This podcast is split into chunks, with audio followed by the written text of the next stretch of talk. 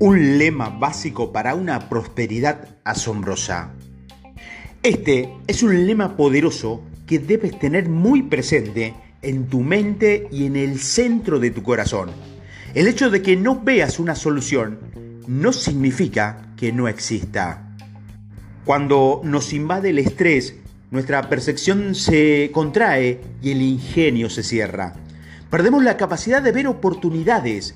Es como si el miedo nos pusiera una gafa para que no percibamos las posibilidades. Empezamos a ver a través de una gafa de timidez.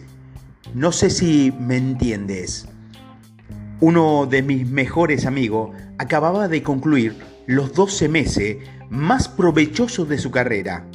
Le pregunté cómo lo había hecho.